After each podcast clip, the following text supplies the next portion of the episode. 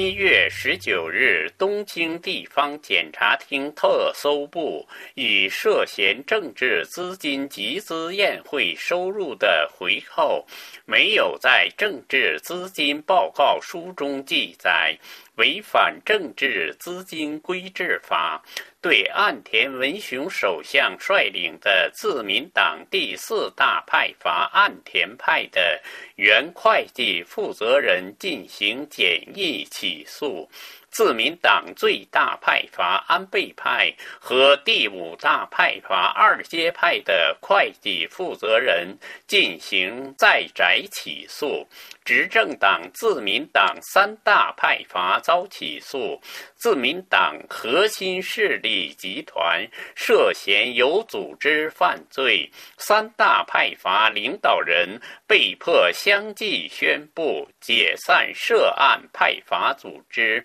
在自民党派阀举行政治资金集资宴会时，每位国会议员都分配有销售宴会门票的定额，超额完成定额的收入被涉案派阀作为回扣返还给议员。政治资金规制法规定，如果有人购买价值超过二十万日元的政治资金宴会门票，必须在政治资金收支报告书收入栏填写购买者姓名、金额。购买日期等详细信息，但是遭起诉三派阀，无论是派阀组织还是国会议员都没有记录在案。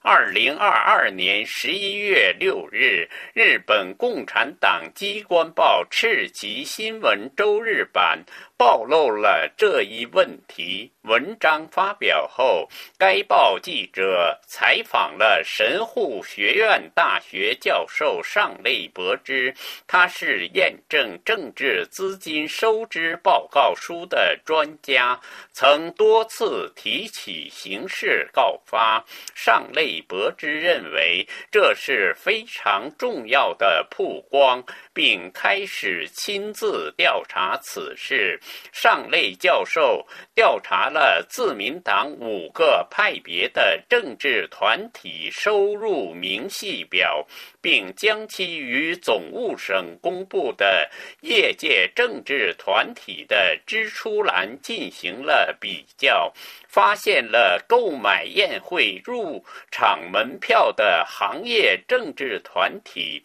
将此记录为支出，但出售宴会门票票的自民党派阀没有记载的一些情况。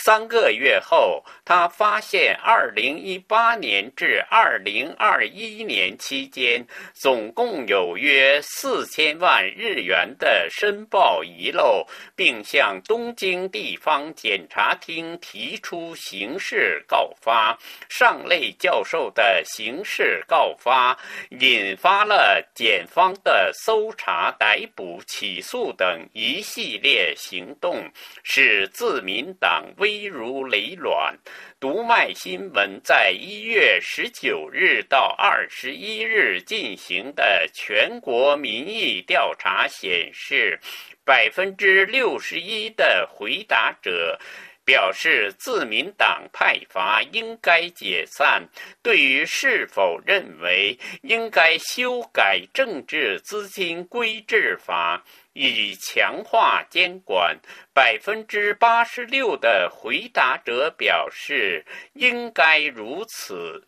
远超不这样认为的百分之八。以派阀政治为核心的自民党正面临建党以来最大危机。以上东京专栏由法广特约记者楚良一转播。